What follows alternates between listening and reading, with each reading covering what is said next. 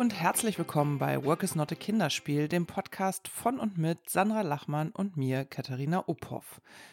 Guten Morgen, Sandra. Guten Morgen. Na, es ist Montag, Feiertagsmontag. Es ist 9 Uhr. Montag, Pfingstmontag. 9 Uhr. Wir nehmen den Podcast Mhm. auf. Ja, nur für euch da draußen. Nur für euch sind wir früh aufgestanden. nee, stimmt nicht. Wir stehen sowieso immer früh Du- auf. du nee, aber doch ist echt eine ungewöhnte, ungewöhnliche Zeit, so, ne? 9 Ja. Uhr hatten wir, glaube ich, noch nie. Das ist so früh waren wir noch nie dran. Nee, aber ich möchte gleich ganz unbedingt noch ins Training, bevor dann hier das Familienprogramm startet. Und deswegen war ich ganz froh, dass du mir das gestern ähm, angeboten hast, dass wir schon um neun aufnehmen können.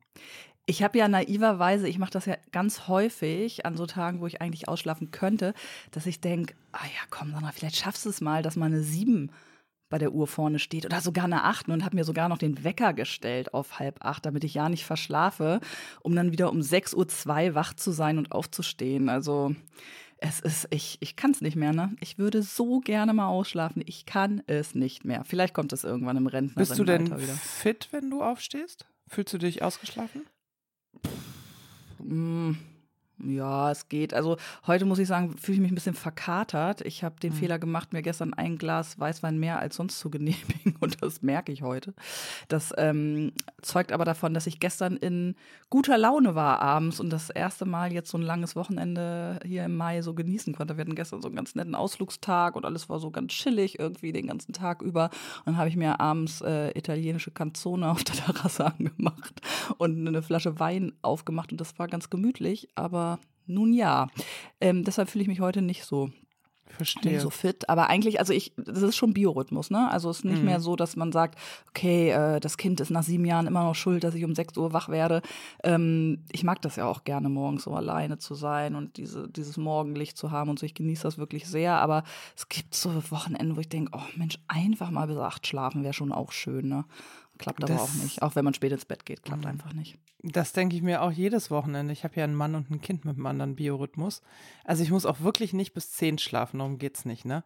Aber ich würde furchtbar gerne mal unterbrechungsfrei so bis acht schlafen und meistens zieht aber der Mann vorher aus und ich werde das erste Mal wach, dann guckt das Kind, ob ich wach bin oder es sich das iPad stibitzen darf und so, ne? Und ja, also das passiert bei uns auch wirklich nur so in längeren Sommerurlauben, dass alle dann irgendwann so drauf sind, dass sie dann zum Beispiel bis, weiß ich nicht, acht zusammen schlafen oder so. Also Du, dafür das, das stimmt, das stimmt. Ja, das stimmt. Das merke ich in den Sommerferien auch immer, ähm, wenn wir dann im Urlaub sind, also weg vom Alltag und einfach klar ist, die nächsten Tage steht nichts an, außer irgendwie Ausflüge machen, passiert das bei mir auch. Also es scheint schon auch davon äh, geprägt zu sein, unterbewusst, dass man weiß, okay, das sind jetzt nur zwei Tage Wochenende und dann geht's eh weiter, gewöhn dich gar nicht erst dran. Im Sommerurlaub gelingt es mir auch ein bisschen länger zu schlafen, das stimmt. Mhm.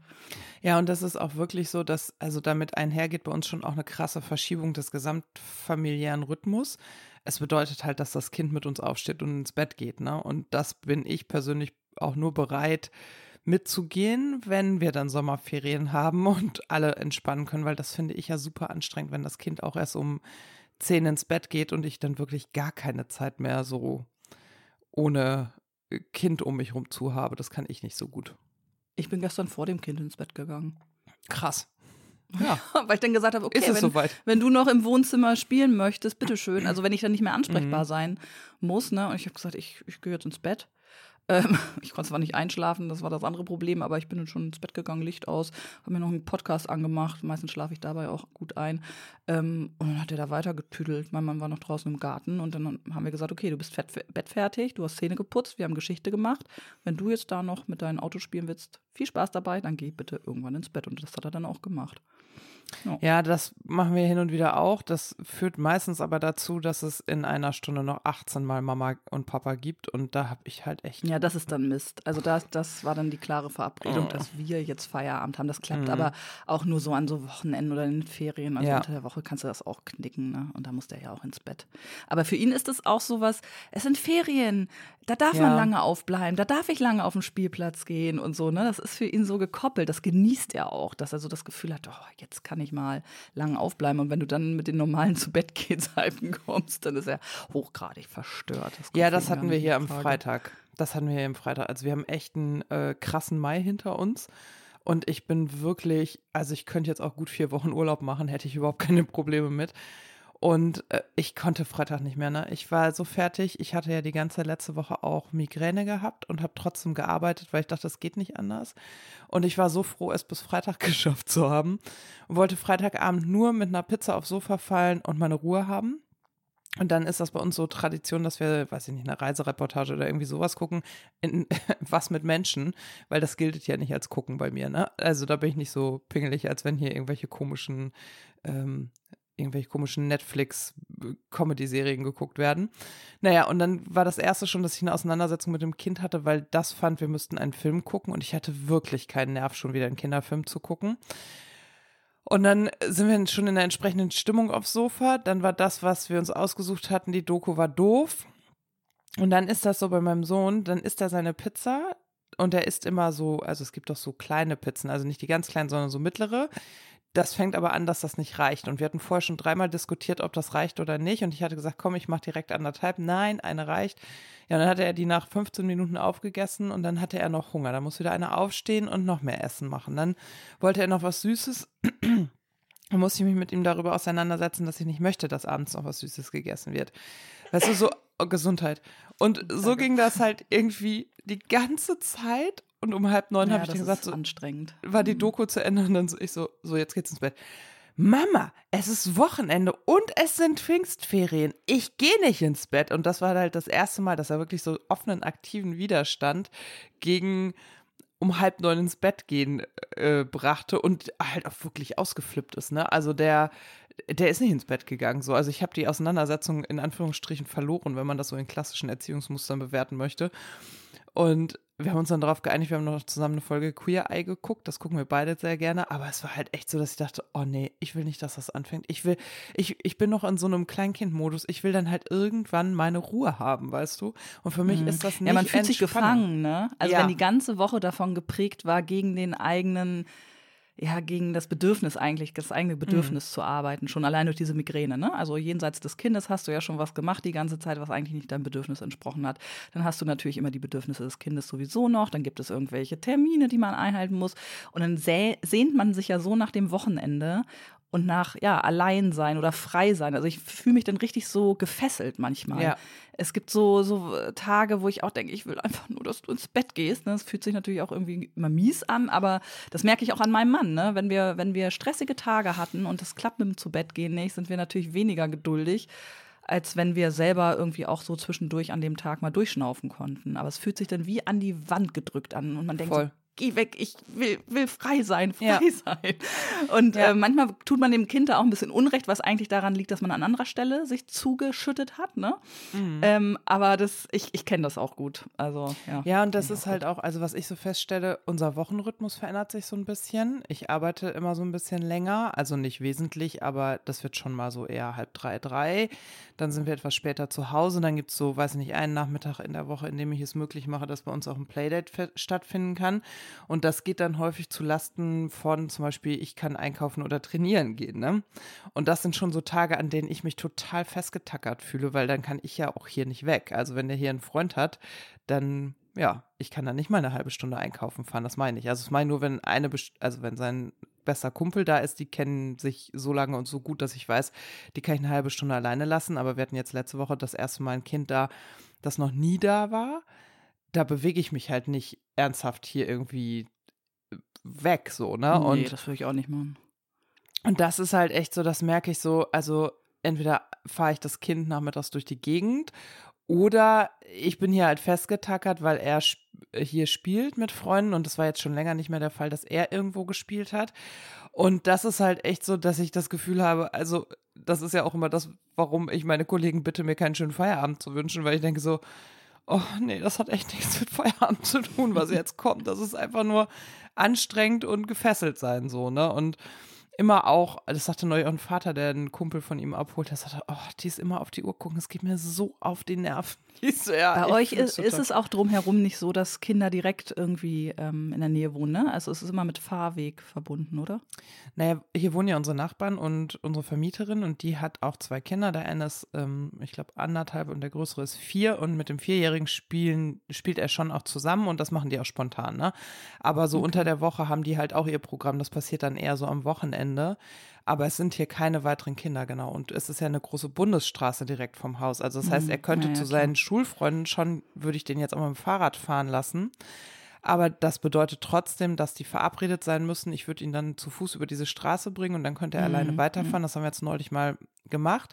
Aber die müssen verabredet sein. Und die Mütter wissen oder die Eltern wissen dann auch, der kommt mit dem Fahrrad und dann gibt es auch eine SMS, wenn er angekommen ist, weil das sind schon so zwei Kilometer, die er dann überbrückt alleine. Ne? Ja, okay. Ja, das ist jetzt hier gerade ganz cool. Ich merke, dass mein Sohn jetzt in einem Alter ist, wo der sich einfach im Stadtteil alleine bewegt. Also wir haben ja äh, wirklich ähm, in Sichtweite einen großen Spielplatz, wo dann auch mal Leute sind, aus seiner Schule, die ja vielleicht zweite Klasse, dritte Klasse, aber man kennt sich, man hat sich auf dem Schulhof vielleicht schon zum Fußballspielen zusammengetan und so und da schließt er sich dann an. Also da hat er auch keine Scheu, einfach alleine rüber zu gehen. Und in einem Grünstreifen, ähm, eine Ecke weiter, hat jetzt eine Familie so ein Tor hingestellt, ein relativ großes, ein Fußballtor. Und da treffen sich jetzt auch die Jungs zum Fußballspielen. Und jetzt sagt Ach, mein Sohn cool. auch, oh, ich guck mal, ob da jemand ist und läuft da rüber. Also er cool. muss dann halt nur über eine 30er-Zone äh, Straße, die allerdings nicht mit 30 befahren wird von Menschen, sondern auch gerne mal mit 60. Das ist natürlich alles auch nicht so prickelnd, aber das, das geht ja alles noch, ne? Also der passt mhm. da, glaube ich, auch ganz gut auf. Und das ist echt mega in diesem ja, Frühjahr, Sommer, dass das jetzt anfängt, dass der, ja. so wie ich früher, einfach außer Haustür geht und mal guckt, was so geht. Und ja. ich hier dann plötzlich so zwei Stunden alleine bin und denke, äh, okay. Und das, das ist toll. Also das eröffnet wieder so neue ja, neue Zeitfenster, ne? Für Dinge, die man das selber ich, zu erledigen ja, hat oder so. Ja, Richtig und das, also mir tut das hier auch echt leid, weil ich kenne das ja auch so. Also ich habe mich mit meinen Freundinnen schon verabredet, aber das war halt häufig auch so, dass wir dann irgendwie auf dem Hof gespielt haben, dann kam noch jemand vorbei und hat zugeguckt und ist auch dazu gekommen und so, ne? Also das ist auch echt ein bisschen schade, dass das hier nicht geht. Aber also, wir haben uns ja auch gerade nochmal mit dem Immobilienmarkt auseinandergesetzt. Ich glaube, unser Fenster zum Kaufen eines Hauses hat sich einfach geschlossen qua Alter und äh, Zinsen und Immobilienpreisen. Und ich merke auch zusehends, dass ich ähm, überhaupt keine Lust habe, äh, hier so ein komisches Haus zu kaufen, was ich dann erst noch sanieren muss und also was dann besser gelegen wäre, aber was ich dann sanieren muss, wo ich dann alleine drin wohne. Ich mag ja hier bei uns sehr gerne, dass wir eben schon so eine Art mh, hm, Community nennen wir es immer haben, also zusammen mit der Vermieterfamilie. Das ist total nett, ne? Also man trifft sich auf dem Hof, man quatscht, wir trinken auch mal einen Kaffee zusammen, die Kinder können miteinander spielen. Das ist so ein Geben und so Nehmen von verschiedenen Sachen. Weiß ich nicht, das, was wir ja häufiger schon mal besprochen haben, ne? Jemandem fehlt ein Werkzeug, wir können uns das gegenseitig ausleihen und so. Und das ist halt irgendwie so nett auch, dass wir feststellen, also trotz der eher bescheidenen Lage hier an der Bundesstraße, ist das so, ja, wir haben jetzt so ein, zwei Miethäuser auch gesehen, die halt deutlich teurer wären als das, in dem wir jetzt wohnen, aber zum Beispiel auch nicht besser isoliert oder auch nicht mh, hm, ästhetisch unseren Ansprüchen gerechter werden, sondern einfach nur ein Wechsel von einer Wohnung in ein Haus quasi, dass wir gesagt haben, nee, irgendwie fühlt sich das nicht an. Und dieses Kaufen, da bin ich ja mittlerweile auch so, dass ich denke, ach, ich weiß gar nicht, es ist irgendwie auch so unsozial und wenig klimafreundlich äh, zu dritt in so einem Riesen, also weil das ist ja anders als bei euch, ne? Das ist ja kein normaler, also ich glaube, unsere Quadratmeterzahlen jetzt sind ungefähr gleich. Und das, was du hier zu kaufen kriegst, ist ja so ab 200 Quadratmeter aufwärts. Und das fühlt sich halt zu dritt irgendwie alles viel zu groß und so an. Und mm, ja. Dafür nehme ich aber eben in Kauf, dass ich immer fahren muss oder hier festgetackert bin. Das Kind Ja, aber macht euch halt auch hat, ne? unabhängig, ne? Also ja. wenn ihr irgendwann in der Situation seid zu sagen, ähm, wir würden gerne uns schon mal verkleinern, barriereärmer sein, whatever, ne? Nochmal in die Stadt ziehen, wegen Infrastruktur, wir werden älter, wir wollen Jobwechsel, was auch immer. Ähm, habt ihr nicht, so wie wir jetzt die Situation, dass man ein Haus hat, von dem man sich nur schwer trennen kann, weil man so viel reingesteckt hat. Also wir haben hier in den letzten Jahren äh, so viel Schweiß, Geduld, Kohle irgendwie äh, mhm. versenkt. Wir haben jetzt auch noch mal so eine größere Baumaßnahme. Wenn wir uns vorstellen, haben wir gestern gerade drüber gesprochen, dass wir in 15 Jahren aus Vernunftsgründen sagen, so und jetzt hauen wir das weg, verkaufen das und suchen uns Menschen, mit denen wir eine Alters-WG gründen. Das ist kaum vorstellbar mhm. weil, weil wir es uns gerade so machen, wie wir hier wohnen wollen, immer mhm. wieder, ne? so peu à peu. Ähm, und das ist, wird halt immer schwerer, wenn man da so viel ähm, von sich selber reingesteckt hat. Und das macht man ja meistens, wenn man mietet, nicht so stark. Ne? Da hat man ja immer noch ja. so ein bisschen mehr äh, Hemmnis, jetzt hier äh, ja, sich so zu entfalten und Geld reinzustecken und so. Und dann ist das vielleicht dann später in 20 Jahren für euch fast die bessere Situation als die, die wir jetzt haben, wo es jetzt vielleicht sich besser anfühlt. Aber vielleicht seid ihr dann freier. Ja, das kann schon sein und gleichzeitig bin ich ja nach wie vor nicht frei davon, so ein bisschen auch das Gefühl des Versagens zu haben, weil natürlich irgendwie, und das ist jetzt super privilegiert, ne, mein ganzer Freundeskreis aus HausbesitzerInnen besteht. Also ich, außer mir kenne ich niemanden, der zur Miete wohnt und das ist schon was, was auch krass wirkt. Und ähm, ich habe mhm. gar nicht so das, also das ist total gut, dass du Aber das jetzt auch ein Wohnmobil, du hast doch, du hast doch auch ein Haus quasi auf Rädern sogar. Ja, und das ist lustig, weil das sagen ganz viele an dieser Stelle und das ist ja genau auch der Gedanke, aus dem heraus wir das schlussendlich gekauft haben, dass wir gesagt haben, das ist so ein bisschen unser rollendes Haus und auch ein bisschen unser Fluchtfahrzeug, weil wir ja, also wir hängen ja nach wie vor zwischen Baum und Borke auch mit diesem Gefühl, das ist richtig, das Kind hier im ländlichen aufwachsen zu lassen, aber wir wären viel besser im urbanen Kontext aufgehoben und so, ne? Also das ist, äh, ja, das ist ganz spannend. Ja, das stimmt. Das ist unser rollendes Haus. Gerade rollt es ja. äh, mit einem Mieter durch die Gegend. Und ich habe jetzt ein blaues Haus. Yay! Ich ja. das jetzt nochmal zelebrieren. Krass. Sandra, ey. Ich wusste gar nicht, wie groß oh. dieses Haus ist, was du da streichst. Ja, da stehen Erzähl ja mal. drei Fahrräder drin, Regal, ein Rasenmäher, äh, diversen, diverser Kram eben. Genau, wir haben am Ende unseres äh, Reihenhausgartens, der ja recht lang ist, haben wir einen Gartenschuppen stehen, der halt all diese Dinge beherbergt, die man so War der eigentlich schon muss. da? Der war Oder? schon da ja. und wir haben den jetzt ähm, ein bisschen umgemodelt. Wir haben die ähm, Tür, die eigentlich zum Garten hin zeigt, haben wir nach hinten versetzt, auf die gegenüberliegende Rückseite sozusagen, damit wir, äh, wir können auch von hinten in den Garten irgendwie, das hat sich ganz gut gefügt, ähm, weil wir vor der Hütte so eine Sitz Sitzecke noch gemacht haben. Da war mhm. eigentlich so eine Rumpelecke, da stand irgendwie was weiß ich, die Gartensäcke mit dem Abfall und so. Mein Mann hat immer gesagt, das wird eine ganz schöne Feuerschalenecke und ich konnte mir das eigentlich immer gar nicht vorstellen, ehrlich gesagt. So, ne? Da stand mhm. ein großer Rhododendron, aber da haben, also ich bin kein Fan von Rhododendron, aber ähm, der teilt den, das ganz schön ab und der stand da schon, als wir eingezogen sind. Das ist jetzt so, ist nicht meine Lieblingspflanze, aber gut. Ähm, und da haben wir einen Teil von weggenommen und da ergab sich jetzt vor der Hütte eben so, ein, so, eine Sitzmöglichkeit, wo die Feuerschale jetzt ist. Naja, und irgendwie ähm, habe ich seit Jahren äh, dieses Haus, also man muss wirklich sagen, seit Jahren dieses Haus angeguckt und dachte immer so, oh Gott, es ist so altbacksch irgendwie, es ist so, so hässlich. Ne? Ja, ja, ich weiß gar nicht, was das ist, ne? So, so, so honiggelbbraun, so wie so eine mhm. Hütte halt aussieht. Und ähm, dann bin ich hier immer so durch den Stadtteil spaziert und so. Und da waren, war halt auch so ein blau-graues Haus. Und ich dachte immer so, oh, das sieht so schön aus. Aber da sah man auch, das war von vornherein so. Und ähm, ja, mein Mann hat auch immer gesagt, das ist so viel Arbeit, ne? Das alles abzuschleifen und so. Und das hat mich auch immer so ein bisschen gehindert. Ich dachte, na ja, jetzt machen wir da die Sitzecke und da steht so viel Kram rum und mal gucken. Aber irgendwann, irgendwann mache ich das. Vielleicht nächsten Sommer, habe ich Anfang des Jahres gedacht. Naja, und jetzt hatte mein Vater äh, mir seine Hilfe angeboten. Und dann habe ich gedacht, komm, also ich muss ja auch nicht alles alleine machen. Mhm. Und dann hat er gesagt, ich würde dir helfen, das abzuschleifen, weil davor hatte ich am meisten Angst irgendwie. Was heißt Angst? Ich habe noch nie irgendwie ein Gartenhaus abgeschliffen. Ich habe überhaupt noch nichts abgeschliffen, glaube ich. Also, ja. also, das ist nicht schwer, aber das ist halt einfach anstrengende, langwierige Arbeit. Ne? Ja, genau. Und dann haben wir uns eigentlich darauf verabredet, dass, äh, dazu verabredet, dass wir das mal gemeinsam machen. Und irgendwann kam ich letztens nach Hause und das Haus war abgeschliffen. Das ist mein Vater cool. einfach, die haben ja einen Schlüssel.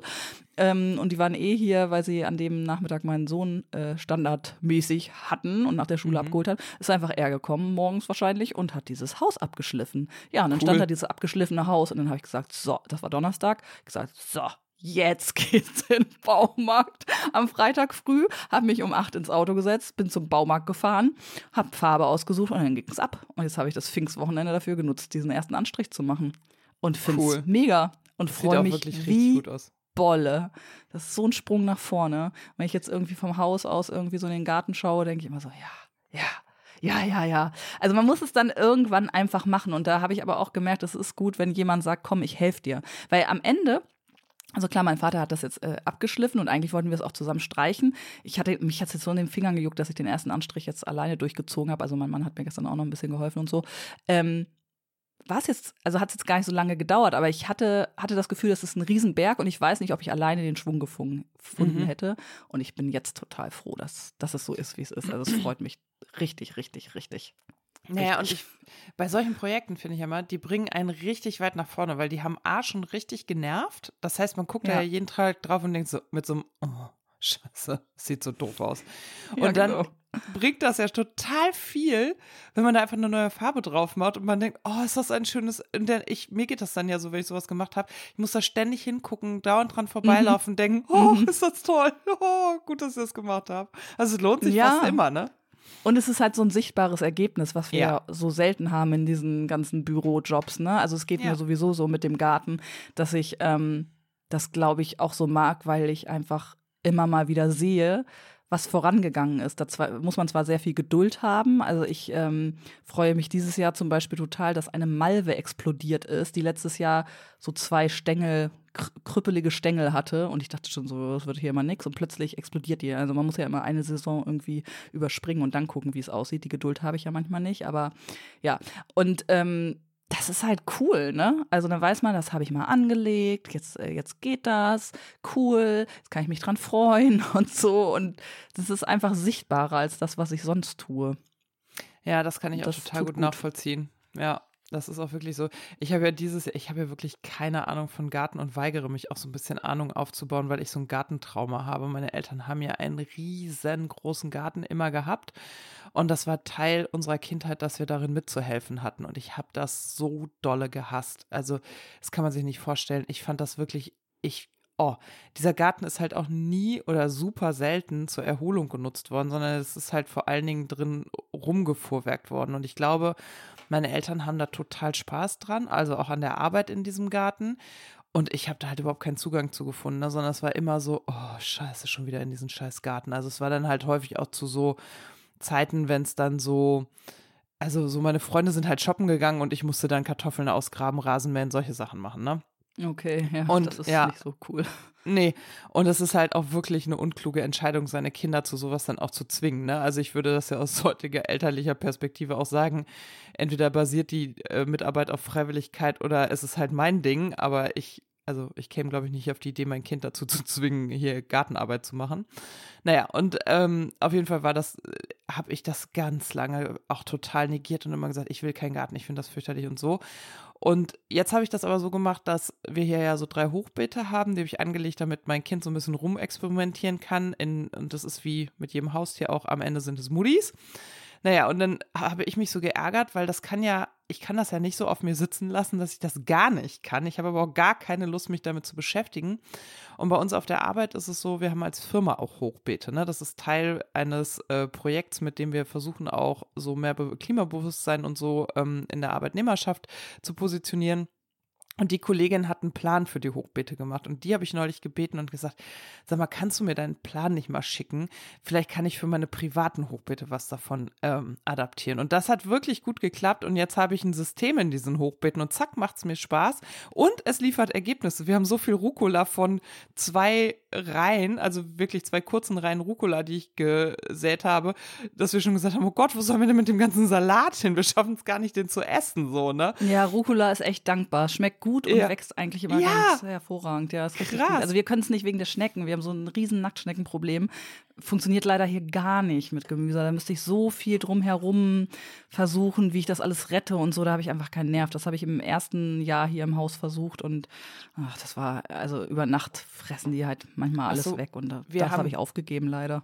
Wir haben so ganz hohe Hochbeete aus äh, Paletten und Palettenrahmen gebaut. Ne? Die sind drei oder vier Palettenrahmen hoch, weil wir hier eine Feldrandlage und so eine ähm, Feldmausplage haben. Hier würde so auf dem, im Beet auch nichts wachsen und nichts bleiben. Also die Vögel kommen auch und picken den Samen raus, die Hasen knabbern. Ja, wir hatten so. auch ein Hochbeet, da sind die Schnecken aber auch rein. Also man Krass. wundert sich, wo die überall sind. Also Krass. auch, wir haben, glaube ich, so, eine abgeschräg so einen abgeschrägten Rand gehabt und so. Also ich habe relativ viel probiert, aber die Schnecken waren stärker.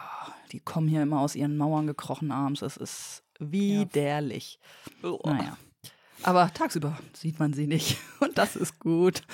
Ja, naja, Aber ich, äh, ähm, ja, genau. Also Mohn, Mohn, äh, Tipp für alle, die sich gefragt haben, jahrelang wie ich, warum das nichts wird mit dem Mohn, ne? Alle sagen ja immer, auch schmeiß ein paar Mohnsamen irgendwie in die Beete und dann hast du ganz toll Mohn und ich finde Mohn eine ganz tolle Pflanze. Ich habe immer über Jahre Mohnsamen in die Beete geworfen und hab, hatte nicht eine Mohnpflanze, bis ich jetzt gecheckt habe, dass das äh, so äh, ähm, Kaltkeimer sind. Die müssen schon im Februar quasi, wenn nochmal Fröste kommen und so, müssen die ähm, auf die Erde. Äh, und das steht auf den Tüten immer nicht. Das steht also bei von Keimzeit die Tüten, wo, wo viele Leute immer bestellen, da steht, glaube ich, Ende März oder so. Oder ich weiß gar nicht Mhm. mehr. So habe ich es immer gemacht. Funktioniert nicht. Weiß ich auch nur, dank Horst, ne? Horst sein Schrebergarten, großes Shoutout für den Kanal, ähm, der, der mir das mal gesagt hat. Und seitdem, äh, also jetzt habe ich das erste Mal ähm, das im Februar schon ausgebracht und siehe da, jetzt wächst Mohn in meinem Beet. Und das Ach. sind, äh, dafür liebe ich ja auch Instagram, ne? Also diese, wenn man ähm, ein Thema hat, so wie ich den Garten und sagt, okay, Naturgar naturnahes Gärtnern finde ich super, habe aber leider keine Ahnung, ähm, dann folgt man, weiß ich nicht, sechs Accounts, die da sehr serviceorientiert äh, quasi live zeigen, was sie so tun. Und man kann ja einfach sozusagen nachmachen und lernt dabei. Das ist halt wirklich toll. Ich frage mich, wie ich das früher gemacht hätte, ob ich mit Büchern alleine das so hinbekommen hätte. Ich meine, ich bin hier immer noch nicht an, da, wo ich sein möchte, aber jedes Jahr kommt irgendwie was dazu, ne? Und lerne ich was dazu und weiß plötzlich, wie eine Blume heißt und so. Ähm, und das verdanke ich Instagram, das muss man ganz einfach so sagen. Also ohne diese Instagram-Accounts wäre ich verloren, glaube ich. Da wäre ich jetzt nicht so dabei. Das hält Das ja auch, das motiviert ja auch, ne? Wenn man Ja, das so voll. sieht und dann denkt man, ach komm, ich gehe auch noch mal eine halbe Stunde in den Garten und ja. Ja, ich finde halt auch, dass Bücher alleine, also bei Büchern, also bei solchen Fachbüchern zu so, weiß ich nicht, das geht mir bei Back- und Kochbüchern so, bei Gartenbüchern, bei allen diesen Fachbüchern, finde ich, ist das so, wenn das Buch dann nicht schafft, meine Verständnisebene und meinen Ton zu treffen, dann lege ich das halt auch wieder zur Seite. Also ich weiß, du leist sowas ja auch aus der Bibliothek aus, das mache ich auch, weil ich das mir auch so abgewöhnt habe, die zu kaufen, weil ich ja immer nicht weiß, was steht denn jetzt in diesem Buch und trifft das das, was ich will? Also es verspricht dann ja Mhm. übers Cover häufig das, sonst würde ich es ja auch nicht auswählen. Und wenn ich dann so durchblättere, merke ich, ach nee, die machen ganz andere Sachen. Ach so, die will Pastinaken pflanzen. Nee, habe ich keinen Bock drauf, so, ne? Und das finde ich halt auch an Instagram-Accounts dann so cool. Man kann sich das ja auch erstmal eine Weile angucken. Und vor allen Dingen wird das ja auch so live dann gezeigt. Und das hilft mir Gartenidioten total so. Ach so, so häufelt man an. Das meinen die damit, wenn die das schreiben, so, ne? Also genau. manchmal genau. werden in Büchern ja auch so Grundbegriffe vorausgesetzt, wo man denkt, aha, keine Ahnung, was ihr meint, aber wenn ihr sagt. Ich habe den ganzen April über auch YouTube-Videos geguckt zum Ja, Gärtnern. geil. Das hätte ich, ich gucke eigentlich nie YouTube-Videos, habe ich noch nie gemacht, interessiert mich nicht YouTube. So, und dann bin ich da irgendwie eingestiegen und dann werden dir ja Dinge vorgeschlagen und im Nu habe ich 1000 NDR Nordstory-Reportagen geschaut zur Woche der offenen Gärten in Hannover und habe mir andere Gärten angeguckt oder habe Horst seinen Schrebergarten YouTube-Kanal mir angeschaut und so. Ähm, der macht ja für den RBB eine Sendung und habe mir das so reingezogen, weil man es eben sieht. Das ist genau wie du sagst, ne? Bei so Anleitungen, ja, weiß man manchmal nicht, was gemeint ist. Und wenn man es denn sieht, dann denkt man, ja, ah, okay. Ich folge diesem, ich kenne den, äh, ich, äh, mir fällt der Accountname gerade nicht ein. Ähm, ich kann den aber in den Shownotes verlinken. So, das ist so ein Franzose, glaube ich, der in Berlin auf dem Balkon äh, Gemüse züchtet. Dem folge ich und dem gucke ich genauso gerne zu wie dem Franzosen, der seine Croissants rollt. Ich verlinke beide Accounts mal. Das ist sehr meditativ und das ist sehr schön einfach anzugucken. Das sind tolle Accounts. Also äh, ich gucke die dann auch ohne das umzusetzen. Ja, aber ist das, äh, was bei mir der Garten ist, nicht bei dir, zumindest solange es äh, in dem Rahmen möglich war, das Nähen gewesen? War das da nicht wahrscheinlich ähnlich? Also, dass, dass man da irgendwann ja. Näh-Accounts gefolgt Ja, ist ja, und auch voll. so. Voll. eingestiegen und, ist. Und damals ja total. Also das, äh, daran habe ich eben auch gedacht. Also ich habe ja das Nähen auch komplett übers Internet, würde ich sagen, gelernt, weil Instagram ja so, also ich habe so 2011 angefangen zu nähen, da war Instagram schon da. Ich war auch auf Instagram, aber da hat das noch nicht so stattgefunden, sondern es hat ja gerade die Näh-Community ist eine sehr bloggetriebene Community gewesen. Weißt du, man hat so Blogs, man hat einen Blog darüber geschrieben und denen bin ich dann per RSS-Feed gefolgt. So, ne, die, so wie man das halt gemacht hat. Und dann sind so die ersten auf Facebook gegangen, aber es gab schon auch immer eine große Facebook-Skepsis in der Community. Und da gab es dann so Community-Events, den Me-Made-Mittwoch zum Beispiel, wo dann alle Blogs sich vernetzt haben und mitgemacht haben. Da erinnere ich mich sogar noch ne? dran, obwohl ich nicht ja. genäht habe, ja. Ja. Mhm.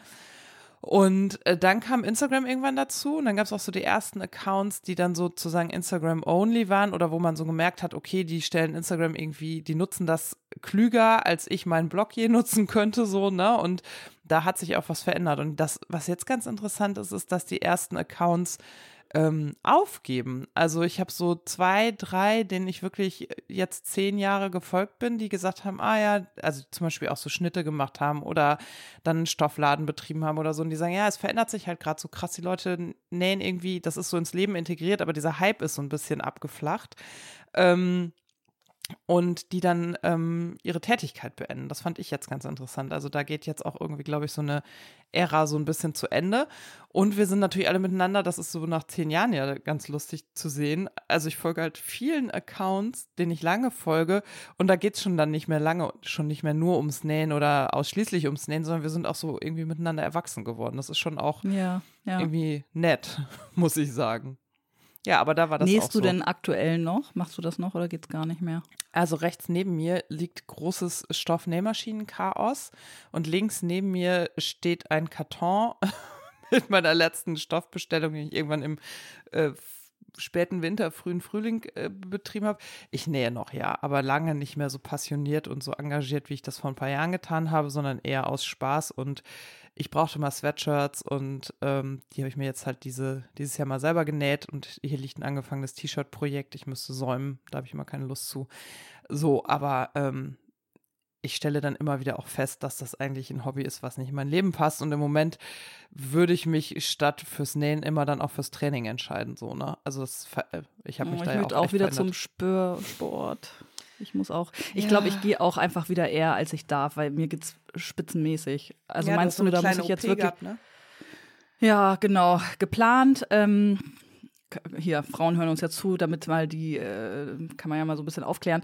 Bei mir wurde eine Zyste rausgenommen, die zwei Jahre sich sehr wohl gefühlt hat in meinem Eileiter und einfach nicht verschwinden wollte. Wir hatten immer gehofft, dass sie von alleine weggeht und ähm, damit man, damit sich die nicht irgendwie bösartig verändert, war dann irgendwann angeraten, die rauszunehmen über so eine Bauchspiegelung. Ich weiß nicht, hattest du schon mal eine Bauchspiegelung? Ich hatte nee. das vorher nicht. Mm -mm. Okay. Dann erzähle ich dir jetzt mal, wie Bauchspiegelungen ja. so sind. Weil ich hatte auch keine Ahnung. Ich habe so ein bisschen gegoogelt. Ne? Ich wusste zum Beispiel gar nicht, sind das sehr große Schnitte? Trage trage ich da Narben von? Wie, wie ist das so? Was kann ich hinterher machen? Ich hatte aber ehrlich gesagt auch am meisten Angst vor der Vollnarkose. Also das fand ich am unangenehmsten, diesen Kontrollverlust. Alles andere war, war okay, aber ich hatte Angst vor der Narkose. Also es ist unter Vollnarkose und ich habe hab das ambulant machen lassen. Das ging hier in ähm, Bremen bei einer ähm, Praxis, die auch ambulant das durchführt. Also ich musste nicht ins Krankenhaus. Ich weiß, viele machen das auch im Krankenhaus. Ähm, und es sind eben drei Schnitte. Einer ähm, direkt beim Bauchnabel, also das sieht man dann gar nicht, wenn das verheilt. Ähm, und die anderen zwei sind ziemlich weit unten am Bauch, also wo, wo du auf jeden Fall Bikini oder irgendwas drüber hast. Ne? Also den Bauch, der, da sieht man keine Narbe oder so und das verheilt auch gut, weil die Schnitte wirklich klein klein sind. Und ähm, es wird dir, das ist das eigentlich, worunter man am Ende äh, der, äh, also am Ende der OP einige Tage zu leiden hat. Es wird halt Gas in den Körper eingefüllt, also mhm. also in den Bauchraum, damit sich die Bauchdecke hebt, damit die dann daran äh, operieren können. Ne? Die kommen dann mhm. über eine, über einen Schnitt gehen die halt rein mit der Kamera und vorher, glaube ich, mit dem Gas oder umgekehrt, ja, erst das Gas, dann die Kamera wahrscheinlich und mit den anderen ähm, kommt, kommt da dieses OP-Besteck oder was die da haben rein. Ähm, und dieses Gas, das wird zwar auch wieder ausgeführt, aber nicht vollständig. Das geht wohl irgendwie nicht. Und mhm. das heißt, du hast in deinem Bauch einfach ein Volumen an, an Gas noch, ja, das da eigentlich nicht hingehört und was irgendwie mhm. auf alles drückt, weil das kannst du ja, das entweicht ja nicht über den Darm ja. oder so. Das ist einfach ja. zwischen den Organen und wenn oh, du dich unangenehm. dann von rechts nach links drehst, ey, das tut so weh und ist so unangenehm. Und dadurch, dass das Zwerchfell gedehnt wurde, ne, weil das so mhm. hoch durch dieses Gas alles so ein bisschen gewölbt wurde, da ist wohl auch so ein Muskel, der bis in den, oder Nerv, weiß nicht mehr, Nerv, glaube ich, bis in die Schultern zieht. Und ich hatte mhm. so Schulterschmerzen mhm. über Tage und der ganze Rumpf tat mir weh. Und das war viel, viel unangenehmer als sozusagen der Wundschmerz, weil das war wirklich überschaubar. Ne? Also, das mhm. ist wirklich keine schlimme Sache. Aber dieses Gas im Körper, bis sich das abbaut, ich weiß gar nicht, wie es sich abbaut. Auf jeden Fall hat es so vier Tage, fünf Tage gedauert, bis ich das Gefühl hatte, mein Bauch sieht nicht aus wie im vierten Monat schwanger oder im fünften. Mhm. Und mein, meine Schultern tun nicht mehr so weh. Und ich mhm. kann mich mal wieder von rechts nach links drehen. Und da musste ich ganz viel an Menschen denken, äh, die einen Kaiserschnitt hatten, ne?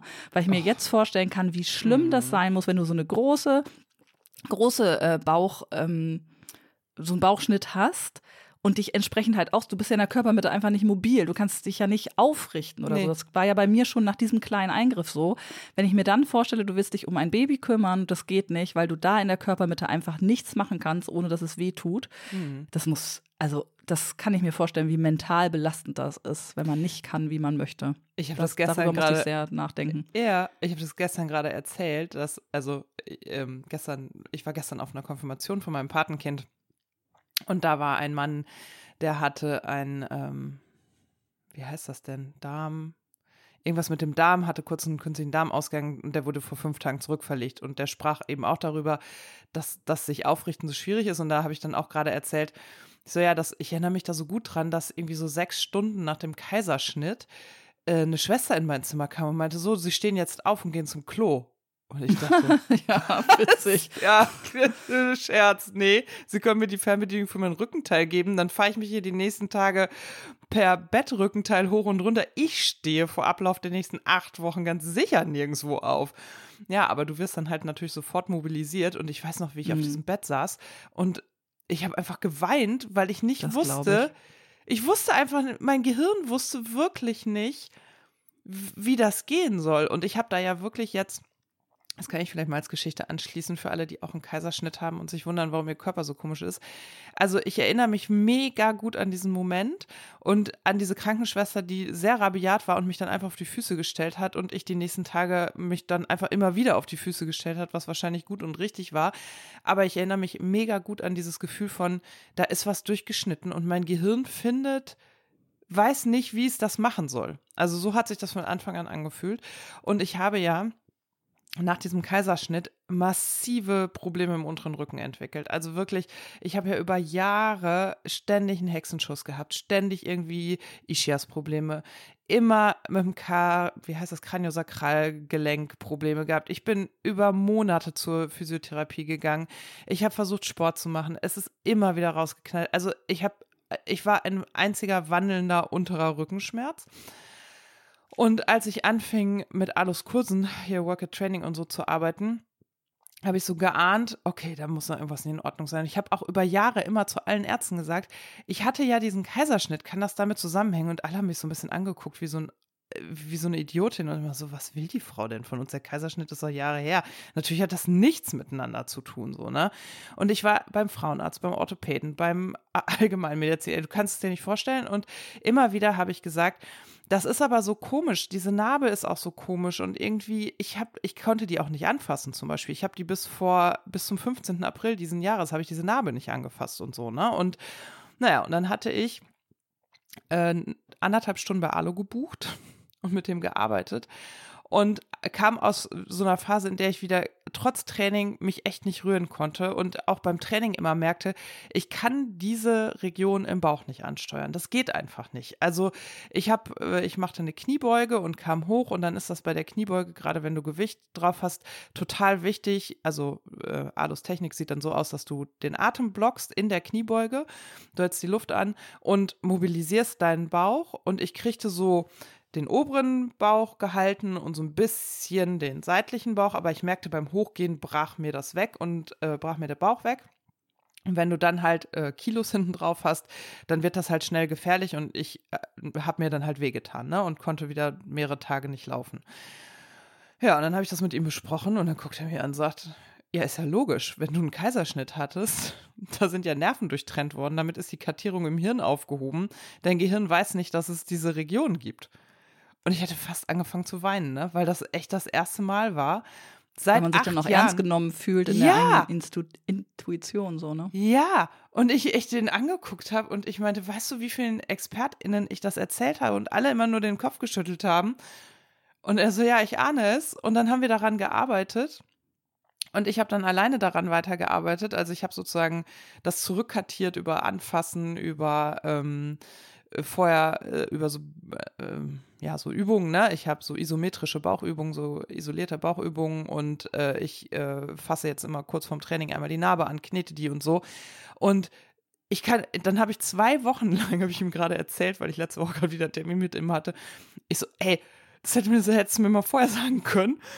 Ich habe das nicht gecheckt, aber ich hatte so Schmerzen im Bauch. Ich habe zwei Wochen lang gedacht, ich hätte eine Magen-Darm-Grippe oder so. Hatte ich nicht. Das war Muskelkater in der Region. Weil mein Gehirn diese Region jetzt halt wieder auf dem Zettel hat, leitet sie halt da auch wieder Schmerz rein und Muskelkaterschmerz und so.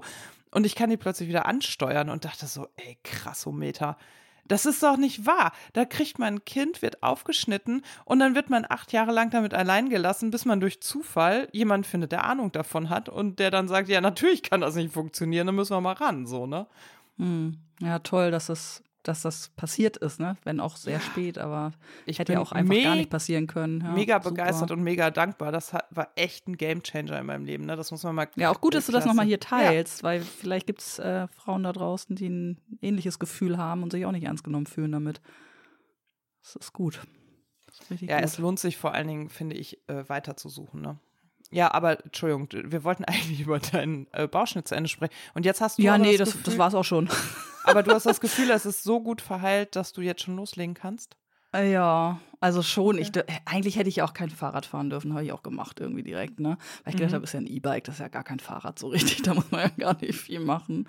Und ich fühle mich wirklich, also ich, ich heb jetzt auch schon Dinge einfach, weiß ich, so ergibt. Also ich hab, ich, also ich habe die ersten, äh, erste Woche habe ich gemerkt, dass ich Dingen ausweiche, dass ich irgendwie gemerkt habe, nee, das, das hebst du jetzt nicht, das machst du jetzt nicht. Und ich glaube, der Körper signalisiert einem schon, ob man jetzt Dinge kann oder nicht. Ich habe nicht das Gefühl, dass das jetzt riesig schlimm wäre. Also ich mache jetzt sicherlich keine Bauchübungen, ne? aber ich gehe wieder ein bisschen was machen, glaube ich. Äh, Ende der Woche. Oder, oder die Alternative ist, äh, dass ich das Rennrad raushole. Ich war diese Woche, äh, diese Woche, sage ich schon, dieses Jahr noch überhaupt nicht mit dem Rennrad unterwegs. Vielleicht Mhm. mache ich das auch, dass ich zumindest mal wieder ein bisschen reinkomme. Ähm, das nervt mich nämlich. Es fehlt total. Kennst finde du ja ja auch, man- ne? Es tut einem man- einfach mental gut. Ja. Ja, ich finde ja, man darf in solchen Situationen auch auf seinen Körper hören. Also Bauchübungen kannst du ja vielleicht wirklich nochmal, wie lange müsstest du jetzt noch pausieren? Ich glaube, zwei Wochen. Okay. Ja, vielleicht fängst du mal langsam an, ne? Muss ja nicht gleich, Ja. muss ja nicht gleich Ja, ein Workout nur für den Bauch machen. Das war eh Beine- irgendwie so blöde. Ey, da hatte ich gerade diese OP weggesteckt, dann bin ich krank geworden, musste Antibiotika nehmen. Jetzt war ich mit denen fast durch, habe ich meine Periode bekommen. Also das war so mein Mai, dass ich so dachte, danke, kann ich vielleicht mal irgendwie meinen Körper mal wieder ganz normal haben? Also so komplett auf Normalzustand. Also dieser Mai es- nervte wirklich kolossal. Aus meiner Perspektive würde ich aber sagen, ist doch super, dass das alles in denselben Zeitraum gefallen ist, weil Antibiotikum bedeutet ja auch immer zwei Wochen nicht in kein Sport, kein Training machen dürfen. Und ähm, ist Ach doch so, siehst du, Ja. wusste ich gar nicht. ja, ja. okay. Und das hast du jetzt alles zusammen abgehandelt und nur eine Pause Toll. gehabt. Das heißt, im Yeah. Juni starte ich richtig durch und gehe jeden Tag zum Sport. Toxische Ach, schön wär's. Positivität kann ich, oder?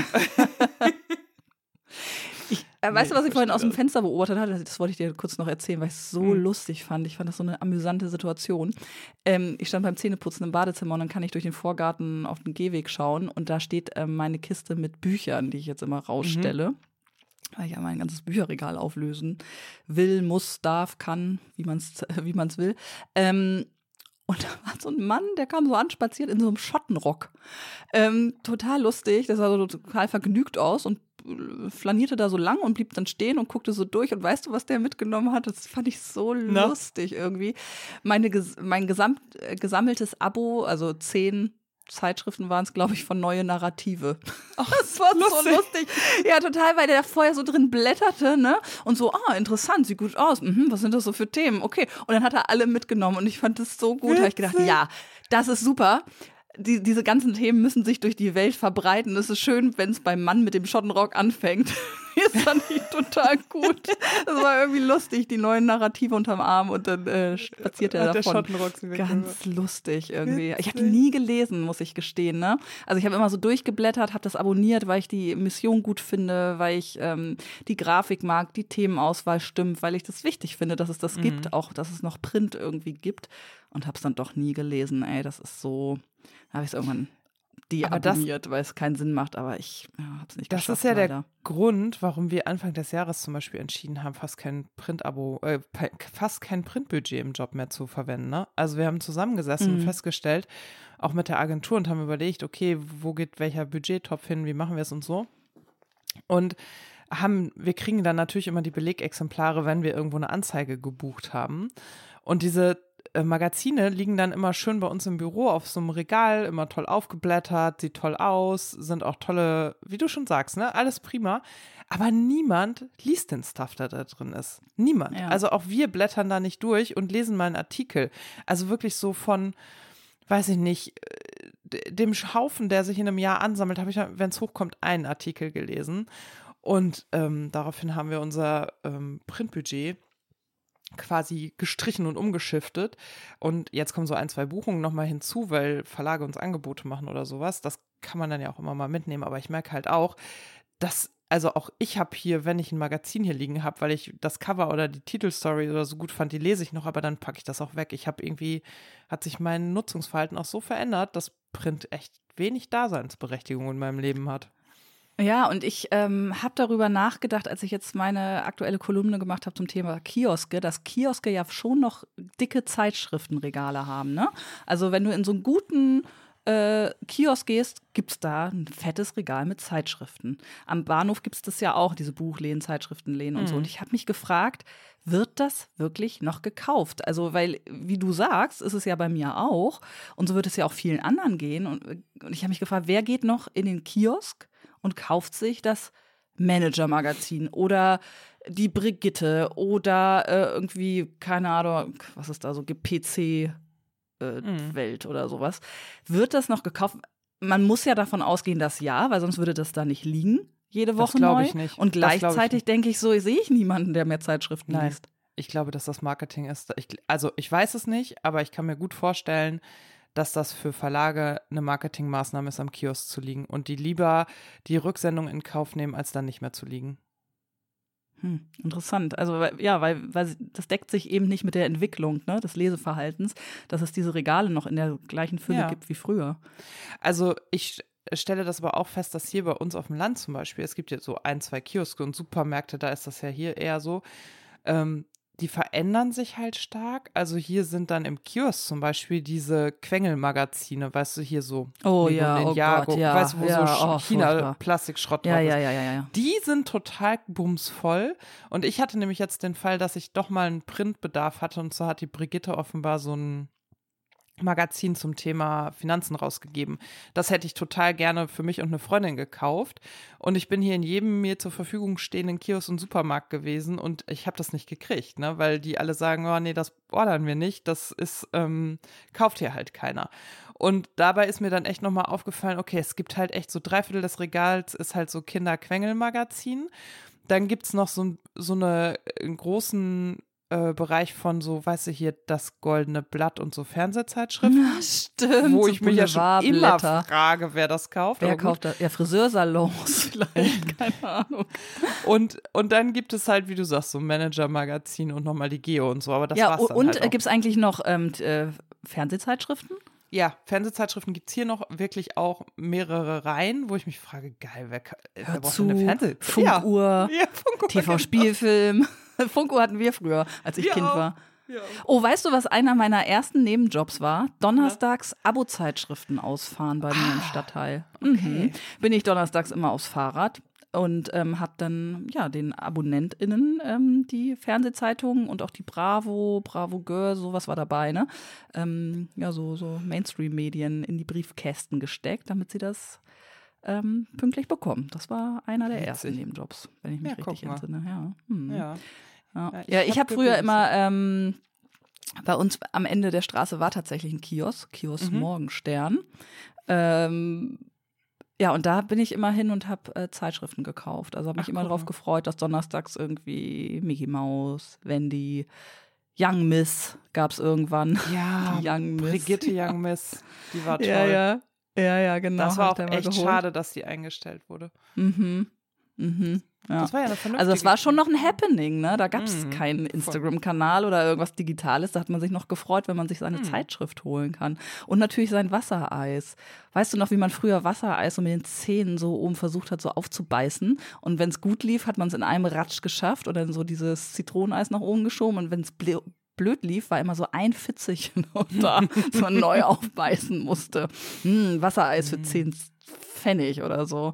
Ach Ja. Gott, das waren noch Zeiten, wo man noch für 10 Pfennig irgendwie fünf Traumzucker bekommen hat. Mann, Ja, Mann, wir Mann. haben, bei uns war das ja, wir hatten keinen Kiosk, aber wir hatten so einen Bäcker die Straße hoch, so einen ganz kleinen, mit so einem ganz kleinen Tante-Emma-Anteil. Stickern hießen die. das ist so ein typischer Dorfname, keine Ahnung, was das heißen soll.